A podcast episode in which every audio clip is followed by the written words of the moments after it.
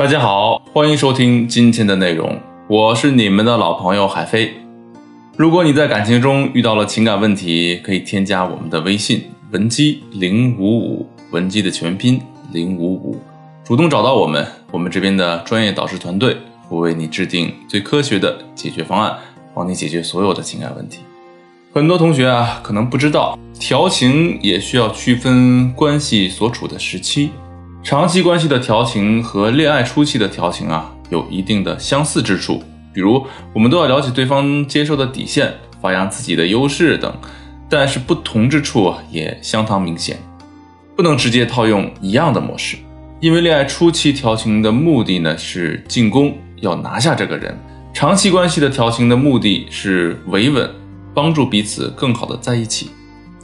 这节课啊，我们会重点讲解长期关系中的调情秘诀。《新生日记二》有同学看过吗？你们有没有被盖和王思然喂饱狗粮呢？在看之前啊，我是怎么也想不到，那个让人吃火锅底料的不羁青年，居然会用小朋友的腔调和自己老婆说话，两者的反差，实在是太大了。都说成功的男人背后有个成功的女人。盖能有这么柔情的一面，自然要归功于真心相伴的王思然。据说两人早就在二零一四年就确定了关系，至今啊已经已过去了六年。但肉眼可见的他们的恩爱程度不减分毫，甚至啊在儿子出生之后，一直很想要女儿的盖坚决表示不会让王思然生二胎，因为舍不得让老婆受罪。甜到如此程度，引来了无数人的羡慕。那他们的相处上面有没有我们可以借鉴学习的地方呢？当然有，这里啊我总结了几个点，希望可以给你新的启发。通过节目我们可以看到，盖在老婆冉冉面前啊是小孩子的状态，讲话声音俏皮，措辞呢也选用了很多叠词。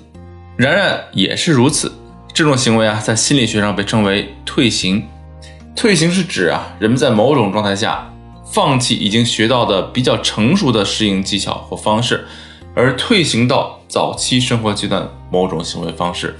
简单来说，就是用小时候和妈妈相处的方式来和另一半相处。这样做的好处是能够疗愈过去关系中的创伤，增强彼此的情感连接。既然回到了小朋友的状态，那么一切撒娇闹脾气都是合情合理的行为了。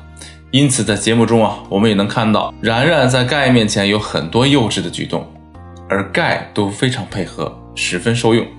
这里啊，就要讲到我们今天第一个知识点了：长期关系的调情秘诀之一，主动培养双方的特别的沟通方式。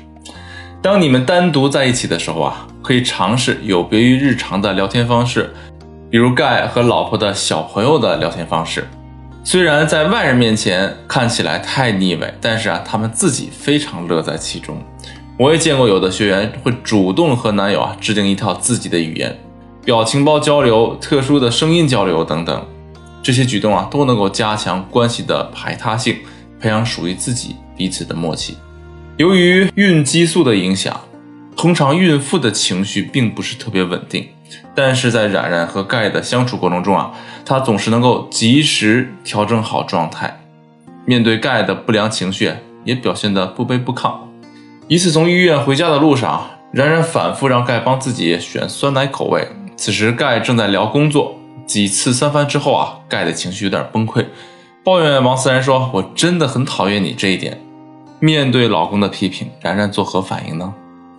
她只是委屈巴巴地对摄像机说。小盖生气了，好凶啊！盖马上意识到了自己的态度不好，又拉着冉冉的手，开玩笑的说：“笑一个，不然不让你喝酸奶了。”我们需要把握的调情秘诀之二是用不带攻击的表达方式来缓解紧张的气氛。具体来说，就是你做的这件事儿让我不满意了，但是啊，我只是表达客观事实，并不贬低你。比如对方没把碗洗干净，指责的说法是。这么大的个人了，连碗都洗不干净，你还能指望你做什么？不带攻击的表达就可以是这样说：看来你洗碗技能还有很大的提升空间呀，来当我的关门弟子吧。这样做的目的啊，在于及时表达你在关系中的不满，同时不过分放大指责等负面情绪，并且也能引导对方进行同样的自我表达，养成双方良好的沟通模式，进一步锤炼亲密关系的韧性。其实，然然和盖能在一起这么多年，还有一个非常重要的特质，也是我们今天要讲的第三点，就是给对方前所未有的感觉。盖有着丰富的社会阅历，丰富即是复杂。从心理学的角度来说呢，世界是相反的。比如我们生活中最常见的小孩子想赶紧长大，成年人想回到小时候等等，越是复杂的人啊。越是渴望单纯和简单，对盖而言，然然就是一个简单的人。简单就是盖以前没有过的体验，这一点对盖会特别有吸引力。为什么他们现在表现出退行的时候相处的那么融洽和谐呢？就是因为这个行为符合盖追求简单的心理期待。那在其他关系模式下，怎么模仿这种方式给对方带去不一样的体验呢？讲一个学员真实的操作。这名学员所在公司安排大家周末去 KTV 唱歌，学员的目标呢也会参加。他想借助这一次集会的活动啊，给对方留下深刻的印象。于是我建议他想办法帮对方整理衣服，最好是整理发型。由于平常啊学员和目标互动不多，私下也不是很熟悉，这个安排对学员来说啊相当大胆。但刚好有 KTV 的环境，喝点酒就会自然很多。等目标喝多了，躺下休息的时候啊，学员靠过去，轻轻抚摸对方的头发。因为目标的个子很高，极少有人能这样做，因此他对这名学员有了与众不同的感觉。后来一整晚，目标都在跟学员身后转。结束活动的时候啊，目标主动要了学员的个人微信。比起恋爱初期的调情啊，长期关系中的调情更强调持续后劲儿。很多调情的内容啊，讲的都是身体方面撩拨和刺激。但其实，人类最强大的性器官并不是生殖器官，而是大脑。所以啊，想让对方一直被你吸引，身体刺激远远不够。你要做的是保持调情动作的可持续性。那最好给对方植入心锚，养成习惯。当他开始反复品味你的时候，你就成功的占据了对方的大脑。这方面的具体操作呀，还有很多，灵活运用它们，能够帮助你的感情更快步入正轨。当然了，这也并不是一件简单的事情。